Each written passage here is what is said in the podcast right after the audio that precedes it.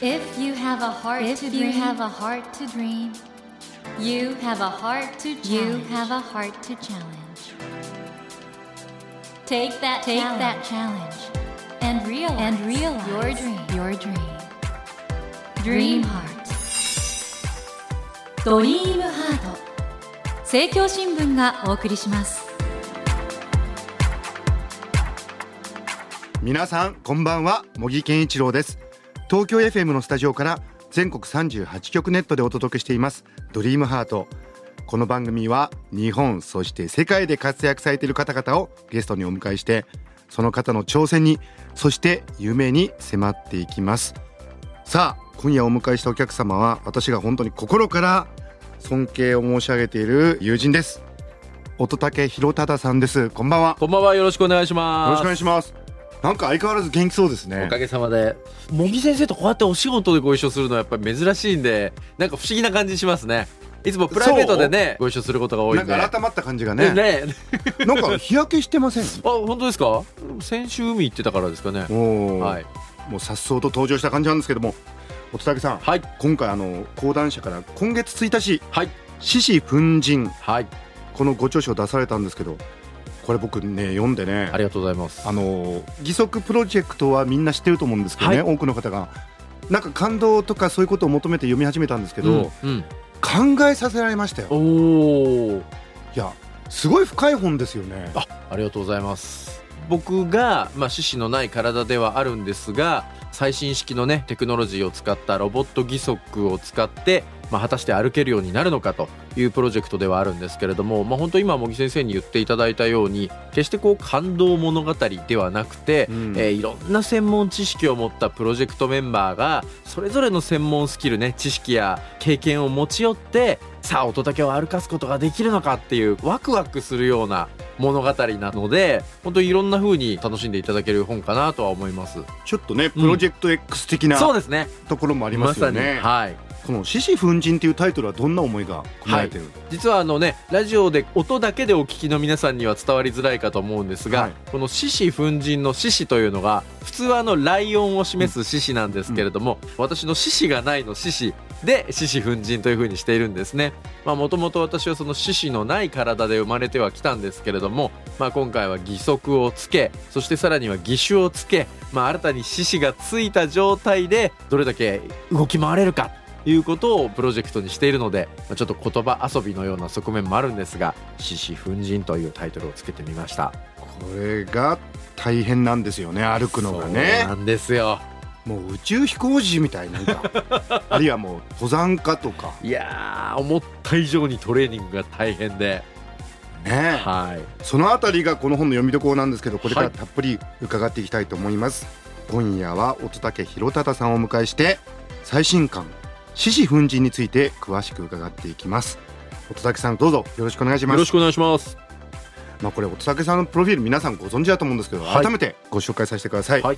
えー乙武さんは1976年東京都のお生まれです。1998年大学在学中に上司した五体不満足こちらが600万部のベストセラーとなって話題を集めましたこれ大学何年生だった？3年生22歳の時でした。600万部。はい。もう人生変わったですねこれ。そうですね。まあ本当それまでは普通の大学生活を送ってましたから激変ですね。ね、その後がまあ皆さんご存知の大活躍なんですけども、えー2000年に早稲田大学成形学部をご卒業後はスポーツライター、小学校の教諭などを務められました。そして現在は執筆、講演活動のほか、インターネットテレビ、アベマ TV の報道番組、アベマプライムの MC としてもご活躍中でいらっしゃいますと。はい。いうことなんですけれども、おたけさん、この獅子奮陣、はい。あの五体不満足と同じ講談社うんそうですね。が版元ですね。はい。実は出版社が同じだけではなくてはい。編集者の方も同じなんですよ。小沢さん？そうです。あ、そうですか。はいそれはちょっと強力なそうなんですですね。はい。いや、でも僕あの、ここに今実際にあの、出来上がった本、拝読してるんですけど、写真もね、うん。いろいろあったり、そうですね。トレーニング風景の写真だったり。あるいは、乙武さんのこれまでの全著作リストがあったり、はやっぱりちょっと、ある種もう、これはエポックメイキングな本だと。うん。そうですね。あの、さらにですね、やっぱり皆さんにとって面白いかなと思うのは、実は私が生まれてから、はい。小学校3年生ぐらいまで、まあ、約10年弱の成長の記録というものが映像で撮りためてあったんですね。これは五体不満足の時には知らなかったんですよね？はい。はいそれが、まあ最近になって発掘をされまして、まあそれを見ることで私も知らなかった事実とか、改めて分かったことっていうのが結構あったんですよ。なので、五体不満足には盛り込めていなかった幼少期のエピソード。まあもちろん義足の本なので、実はあの3歳ぐらいまで義足の練習をしていたことがあって、まあそういうエピソードが中心ではあるんですが、当時の母の思いだったり、そういったこともちょっとね、丸々一章を使って書き込んであるので、そのあたりも結構面白く読んでいただけるんじゃないのかなと思います。あの、乙武さんが今はい回あの、義足プロジェクトこれクラウドファンディングとかもして大変あの注目されてるんですけど、はい。そもそもでも今おっしゃったように3歳ぐらいまでうん。義足を使おうとしてたってやっぱり我々もあんまり認識してなくてね、はい。そのあたりのエピソードが本当にあのうん読み応えありますね。そうですね。自分が生まれた頃、つまりもう43年前というのは、まだまだ障害者に対する認識、意識というのも今ほど高いものではなかったですし、当然街中のバリアフリーというのもここまで進んでいるわけではなかった。だから車椅子で生活をするということに、まあ今我々が感じている以上の困難というものが予想されていたんですね。まあそういうこともあって義足をつけてね歩くことができたらという思いを当時周りの大人は持ってくれていたと思うんですけれどもやっぱり当時の技術を用いた義足では私のような両足のみならず両手もない子供を歩かせるというのはやっぱりちょっと難しかったんですね。まあそれによって3歳の頃義足をある意味まあ断念して、えーそしてまあ今乗っているような電動車椅子に切り替えたという経緯があったんですね。あの、この中にもね、はいあの、また紹介されてますけど、乙武さんのお母さんは、はい。1ヶ月間乙武さんに会えなかったはい。生まれた直後ですね。まで、その間周りがいろいろ気を使って、はい。だけど実際に会った時うにん、初めて言った言葉が、可愛いというふうに言ってって言っくれて。たんですよね。はいこれもう素敵なエピソードだし、ってことはお母さんとしては、はい。手足ないんだけど、うんその乙武さんで、まあいいというか、はい。そうですね。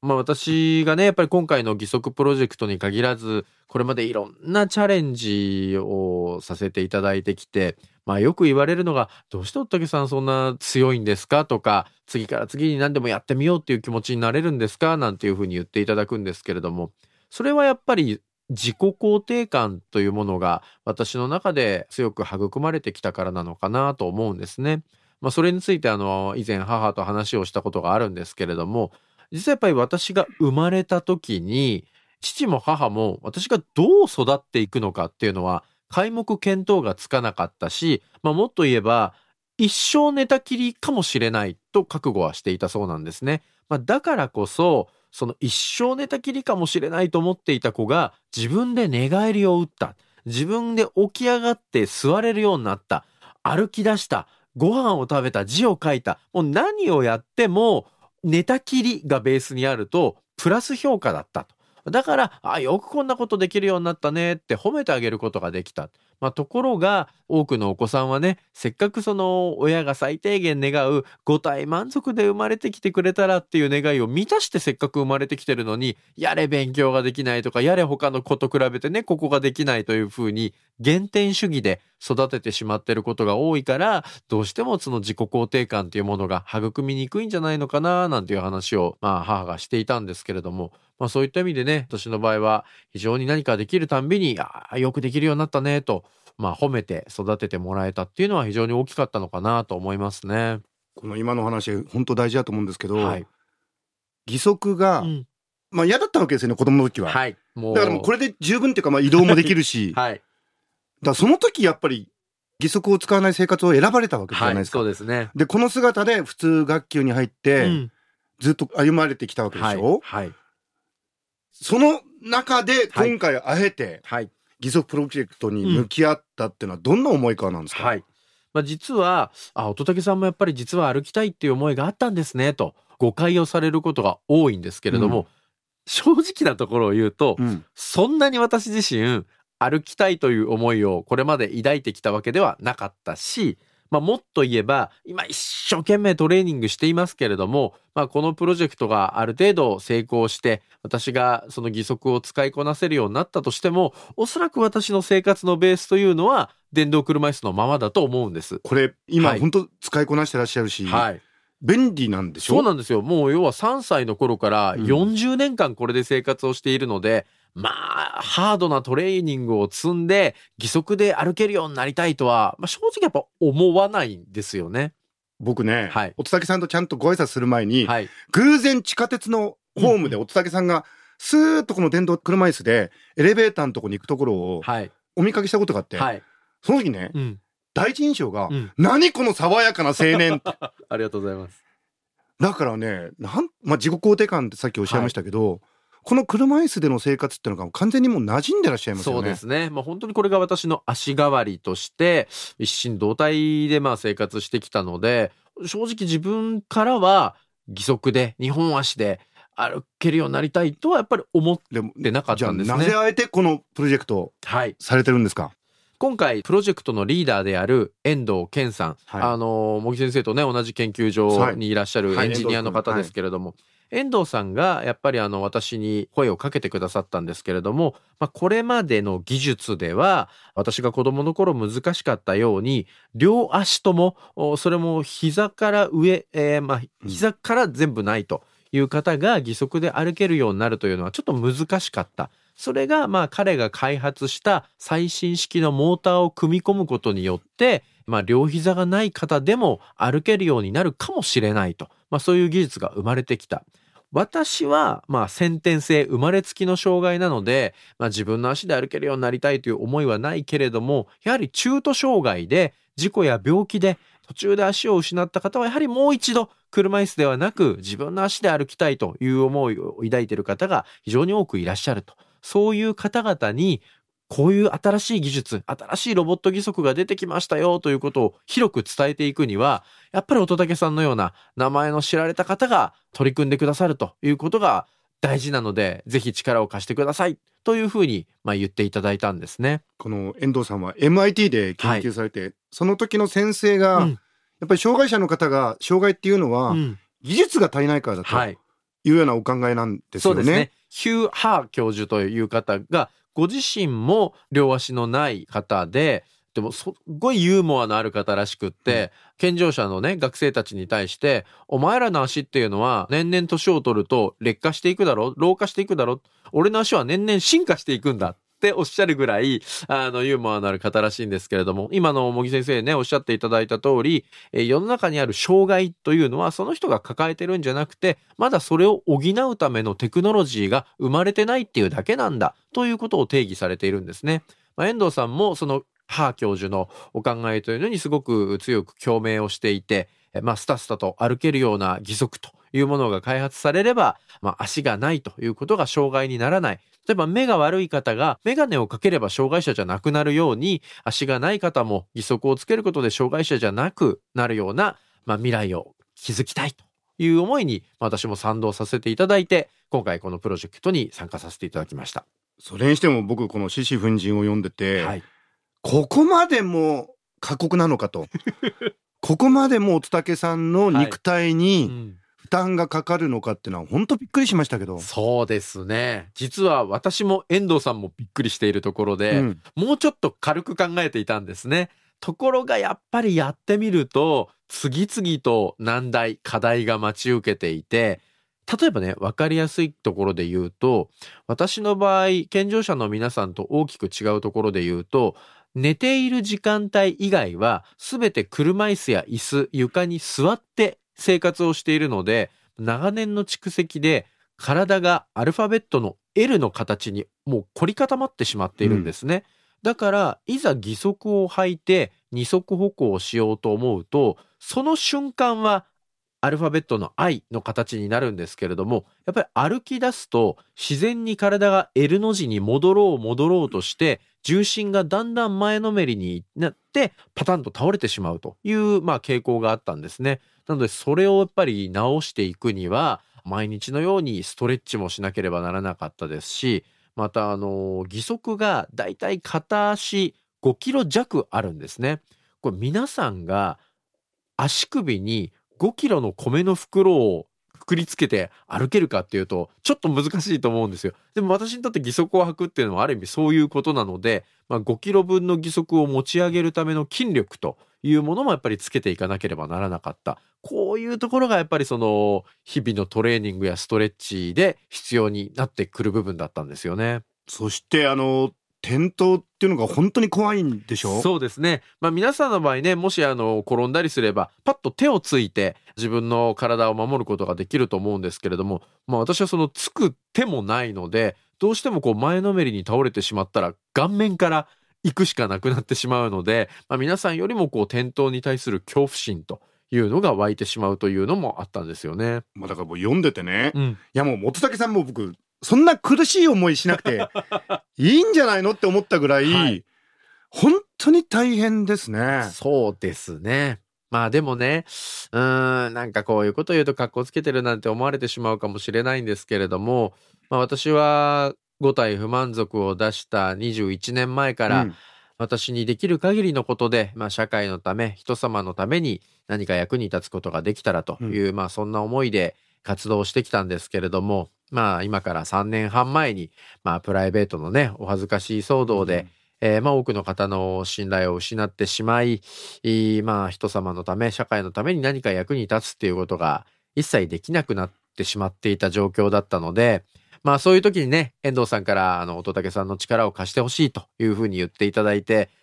やっぱ嬉しかったんですよね。人様の役に立つっていうことにすごく飢えてたので、うん、確かにトレーニングしんどいし、なんで俺40超えてまでこんなことやってんだろうって、そう思うこともあるんですけど、もう一度やっぱりね、誰かの役に立てるかもしれないという喜びが、うん、そういう自分を奮い立たせてくれてる部分はあるのかなと思いますね。本当に乙武さん無理しないで頑張ってくださいね。ありがとうございます。僕この獅子奮陣読んでると本当にもうその苦しさ大変さが伝わってきて一歩一歩がね、はい。もう奇跡のような そうですね。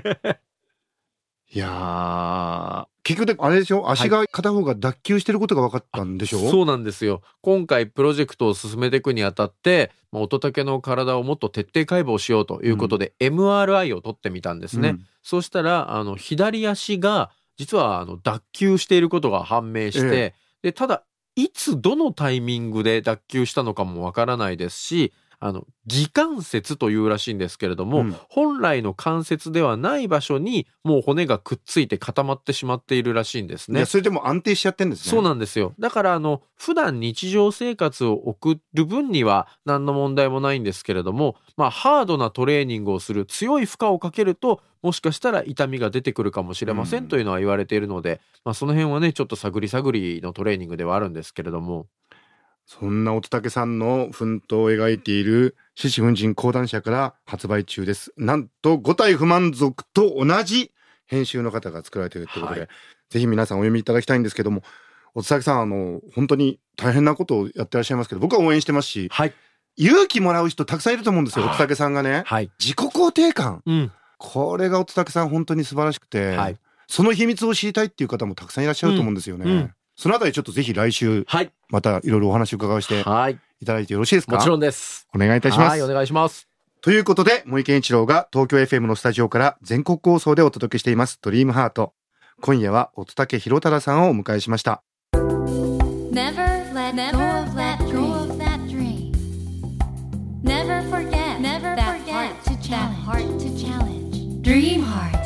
茂木健一郎が東京 FM のスタジオから全国38局ネットでお届けしてきましたドリームハート。今夜は講談社よりご著書獅子奮陣を刊行されました乙武博忠さんをお迎えしましたがいかがでしたでしょうか？この獅子奮陣読ませていただいてて本当にね本当に考えさせられるんですよ。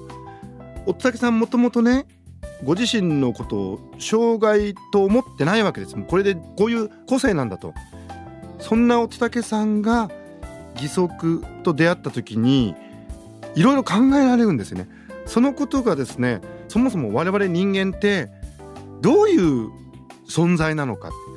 みんなそれぞれ個性があって限界もある可能性もある。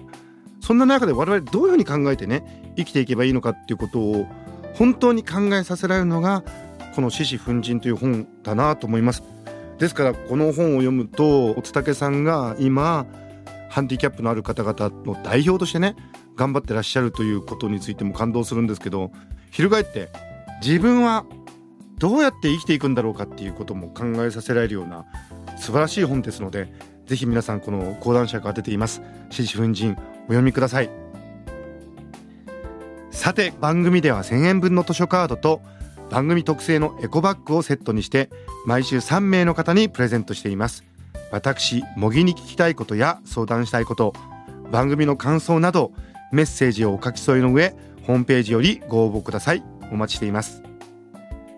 来週も乙武弘忠さんをお迎えします。どうぞお楽しみそれではまた土曜の夜10時にお会いしましょう。ドリームハートお相手は森健一郎でした。ドリームハート。政教新聞がお送りしました。